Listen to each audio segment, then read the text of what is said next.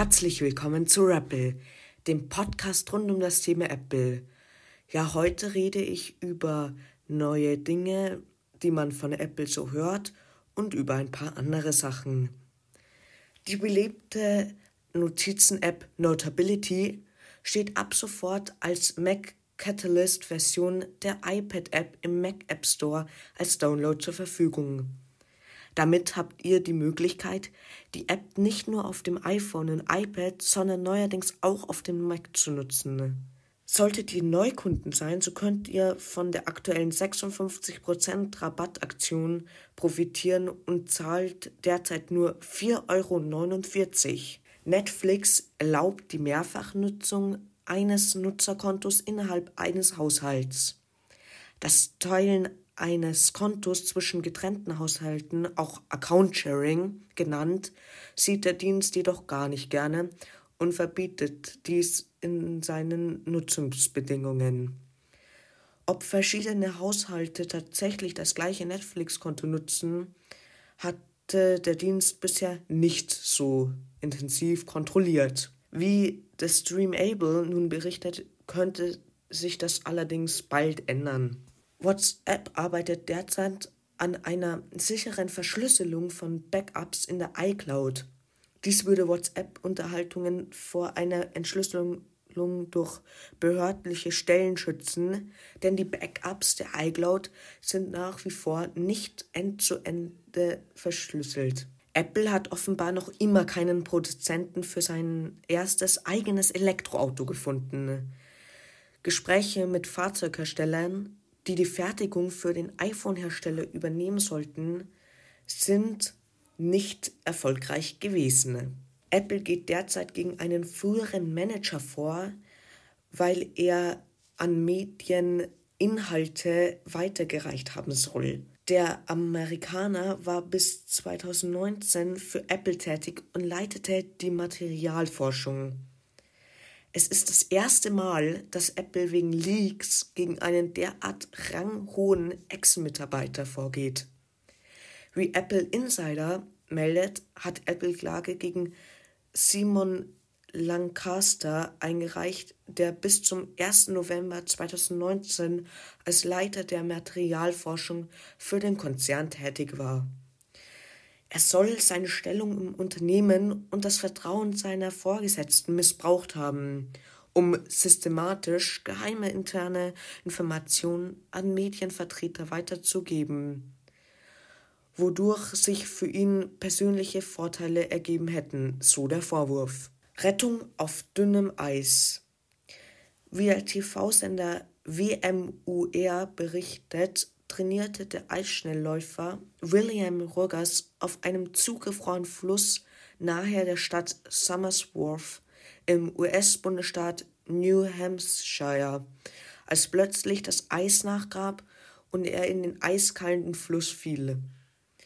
Er versuchte schnell wieder an das Land zu kommen, doch das Eis brach immer wieder ein. Da Rogers keinen Halt fand, konnte er weder aus dem Eis klettern, noch konnte er sein iPhone aus der Tasche ziehen. Wie er sich erinnert, bemerkte er in der brenzlichen Situation schnell die ersten Anzeichen einer Hypothermie, einer lebensgefährlichen Unterkühlung. Ihm kam dann die Idee, seine Apple Watch zu nutzen, um den Notruf zu kontaktieren. Er erklärte dem Rettungsdienst, dass er vielleicht nur noch zehn Minuten Zeit habe, bevor er im Eiswasser erfriert. Glücklicherweise kam dann die Feuerwehr schon nach fünf Minuten. Im Interview sagt Rogers, dass die Apple Watch sein Leben gerettet hat. Natürlich ist er auch den Einsatzkräften dankbar. Apple ist wieder einmal beeindruckend über das Ziel hinausgeschossen. Ein iPhone 11 konnte sechs Monate auf den Grund eines Sees überleben. Apple bietet die Möglichkeit zur ÖPNV-Navigation mit der auf dem iPhone vorinstallierten Karten-App jetzt auch in Österreich und Italien zu nutzen. Die Funktion wurde dort in einzelnen Städten zwar schon vorab bereitgestellt, Jetzt finden sich die beiden Länder als europäische Neuzugänge auf Apples offizieller Liste aller Regionen mit Unterstützungen für die Anzeige von öffentlichem Nahverkehr in der Karten-App. Erweiterungen gab es auch mit Blick auf die Anzeige von ÖPNV-Echtzeitinformationen in der Karten-App. Hier findet man in Europa nun auch Finnland, Irland und Norwegen auf der Liste. Bereits vorhanden war diese Fähigkeit auch in Europa auch schon in England, den Niederlanden, Schottland und Schweden, während wir hier weiterhin auf die Verfügbarkeit des ersten deutschsprachigen Landes warten. Eine Milliarde Euro wird Apple in den nächsten Jahren in München investieren. Daraus werden laut Apple einige hundert neue Jobs hervorgehen. Ziel dieser Maßnahme soll es sein, aus dem Standort die führende Adresse im Konzern für die Forschung und Entwicklung von Modems für das iPhone zu machen. Apple hat eine neue Version von Safari Technology Preview für alle interessierten Nutzer veröffentlicht. Das Update kann wie üblich über die Systemeinstellungen im Bereich Software-Updates geladen werden. Es ersetzt die reguläre Version von Safari nicht, sondern wird zusätzlich zu ihr installiert.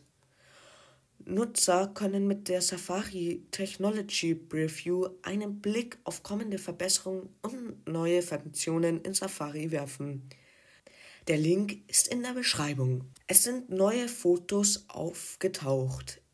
Jetzt soll Apple den Marktstart der dritten AirPods-Generation vorbereiten und dabei, zumindest optisch, auf eine Kombination aus AirPods und den AirPods Pro setzen. Die regulären AirPods sollen kleiner werden und sich in der Bauform eher an den AirPods Pro orientieren, dafür aber auch bauchiger werden. Selbst die großen Gummiaufsätze könnten der nächsten AirPods-Generation mit auf den Weg gegeben werden. Nach ersten Hinweisen im Februar sind neue Fotos aufgetaucht, die bevorstehende Änderungen des Formfaktors unterstreichen. Apple könnte die AirPods der dritten Generation im Rahmen des anstehenden März-Events vorstellen. Wahrscheinlich ist, dass die bisherige Bauform dann aus dem Handel verschwindet. Der Link zu dem, wie die neuen AirPods dann ausschauen, findet ihr in der Beschreibung. Die 600 Euro Over-Ears, auch Apple AirPods Max genannt, bekommen eine Frischsoftware namens 3C39, nachdem Nutzer sich über Akku-Schnellentleerungen beschwerten. Die Tage des großen HomePods scheinen gezählt zu sein. Der seit drei Jahren in unveränderter Form von Apple angebotene Siri-Lautsprecher ist derzeit in den USA in der Farbe Space Grau nicht mehr verfügbar. Im deutschen Online-Store von Apple wird als nächstmöglicher Lieferdatum für die graue Variante der 6. April genannt. Lediglich der weiße HomePod ist noch kurzfristig lieferbar. Während es in den Apple Stores schon immer möglich war, Kopfhörer auszuprobieren, wurden die Produkte bisher noch nie so eindrucksvoll präsentiert. Wer möchte, kann mit einer AR Experience die Ausstellungsfläche sogar nach Hause holen. Nachdem ihr die Experience mit einem AR-fähigen iPhone oder iPad geladen habt, wechselt Safari in den AR-Modus und projiziert die Ausstellungsfläche über die Kamera virtuell in den Raum. Falls der AR-Modus nicht automatisch startet, könnt ihr die Ansicht auch über die Downloads aufrufen. Der Link dazu ist wie immer in der Beschreibung. Apple hat einen neuen Werbespot namens Cook im hauseigenen YouTube-Kanal veröffentlicht, um die Widerstandsfähigkeit des iPhone 12 beim Kochen zu veranschaulichen. Der Link zum Video ist in der Beschreibung. Nachdem der Leaker Ming Chi Kuo davon sprach, dass im zweiten Halbjahr 2021 ein neues 14 Zoll und 16 Zoll MacBook Pro mit Apple Silicon angekündigt wird, untermauert Nikkei Asia nun diese These. In einem Bericht, bei dem es ursprünglich um die iPhone 12 Produktion ging, sprechen die Kollegen davon, dass Apple die Massenproduktion für zwei MacBooks von Mai und Juni auf die zweite Jahreshälfte 2021 verschoben hat. Die Rede ist zwar nur von den MacBooks, es dürfte sich allerdings auch um das neue Mac Pro handeln. Q sagte außerdem, dass die iPhones 2023 mit periskopischen Teleobjekt ausgestattet sein sollen. Apple wird womöglich ab 2023 eigene 5G-Modems im iPhone einsetzen. Die Vorbereitungen für den Wechsel laufen bereits seit Jahren. Vielleicht gibt es eine Vorstellung am 23. März. Erst diese Woche berichtete der chinesische Leaker Kang, dass Apple sein lang erwartetes Frühlingsevent am 23. März abhalten könnte. Es wird erwartet, dass auf diesem Event die AirTags, neue iPad-Modelle und vielleicht die aktualisierte dritte Generation der AirPods vorgestellt werden. Apple arbeitet auch an der zweiten Generation der AirPods Pro, die Gerüchten zufolge durch den Wegfall des Stiels kompakter ausfallen sollen und ein Ohrstöpsel-Design ähnlich den Galaxy und Google Buds aufweisen sollen. Apple wird in Zukunft eine neue Methode zur Vergabe von Seriennummern für seine Produkte verwenden. Diese neue Seriennummern werden dann keine Auskunft mehr über Herstellungsort oder sonstige Eigenschaften eines Geräts abgeben. Die neuen Seriennummern werden bei allen Geräten verwendet, die ab 2021 neu eingeführt werden. Zunächst werde Apple wohl mit zufällig erzeugten Seriennummern starten, die vermutlich zehn Stellen lang sein werden. Der große Unterschied ist, dass die neuen Seriennummern dem Nutzer nichts mehr über das Gerät verraten. Bis jetzt können Kunden, vor allem aber die Mitarbeiter von den Apple Stores oder autorisierte Service-Providern, einige Informationen aus der Seriennummer eines Geräts herauslesen. Sie sehen zum Beispiel, dass die ersten drei Zeichen den Herstellungsort verraten, die nächsten beiden Ziffern den Zeitpunkt der Herstellung des Geräts und die letzten vier Stellen schließlich geben Auskunft über Eigenschaften wie Kapazität oder Farbe des Modells. Eigentlich war seitens Apple der Wechsel zum neuen Format der Seriennummer bereits für Ende 2020 geplant. Die Hintergründe dieser Neuerung sind nicht bekannt. Es ist ein Fehler aufgetreten, indem Apple in eine Bootschleife festhing und ihren Startvorgang nur noch bis zur Anzeige des Apple-Logos durchführen konnte. Im besten Fall wechselten die betroffenen Geräte in den Wiederherstellungsmodus und zeigten bei der Verbindung mit Finder oder iTunes die Fehlermeldung an Gerätename konnte nicht wiederhergestellt werden. Ein unbekannter Fehler ist aufgetreten. Der Fehler 14. Mit der vermutlich noch im März erscheinenden Aktualisierung benennt Apple die Abonnieren-Funktion Subscribe um, wie das Fachportal Podnews berichtet. Podcasts werden, wenn es nach Apple geht, künftig nicht mehr abonniert, sondern man folgt diesen. Follow auf Englisch wie man Personen auf Twitter oder Facebook folgt. Also folgt mir gerne alle. Das neue Kids- und Family-Erlebnis wird es Eltern erleichtern, Podcasts zu finden, die für Kinder jeden Alters geeignet sind, mit Empfehlungen nach Altersgruppen. Das Kids- und Family-Erlebnis wird in den USA in der Podcast-App und auf der Apple-Website verfügbar sein. Das Angebot wird laut Apple monatlich mit neuen und beliebten Podcasts sowie zusätzlichen Kollektionen aktualisiert. die an wichtige historische Momente geknüpft, geknüpft sind. Darunter der Women's History Month und die Back to School Season. Apple TV schnappt sich Lady in the Lake. Apple hat Lady in the Lake bestellt. Dabei handelt es sich es um eine neue limitierte Serie, die von Alma Harrell inszeniert und mitgeschrieben wird und in der die Oscar-Preisträgerin Natalie Portman und Lupita Nyong'o mitspielen werden. Alle drei Frauen werden zusammen mit Tree Ryan als ausführenden Produzenten fungieren, der die Serie gemeinsam mit Harrell, der den Piloten schreiben wird, kreieren und schreiben wird.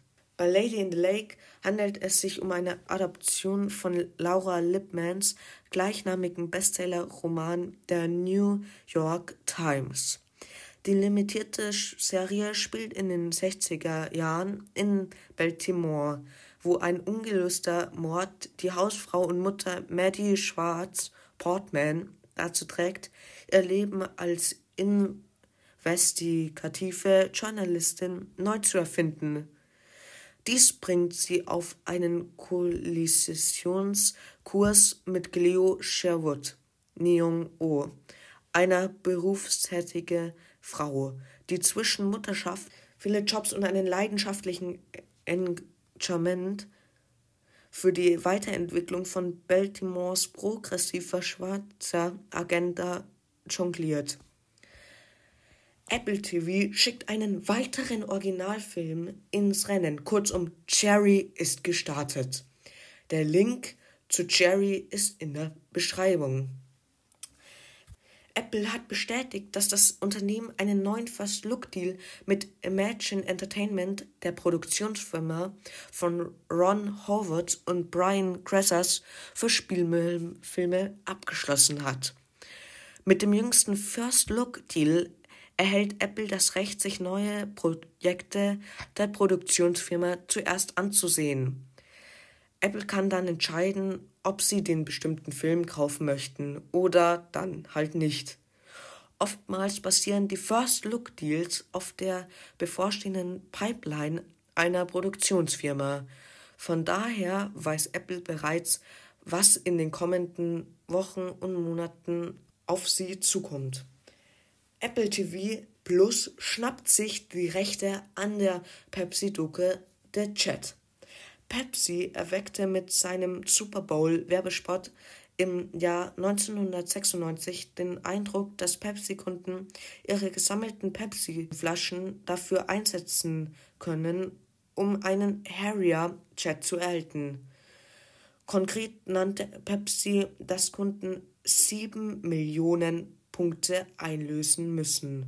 Habt noch einen schönen Tag und dann bis dann, euer Rappel.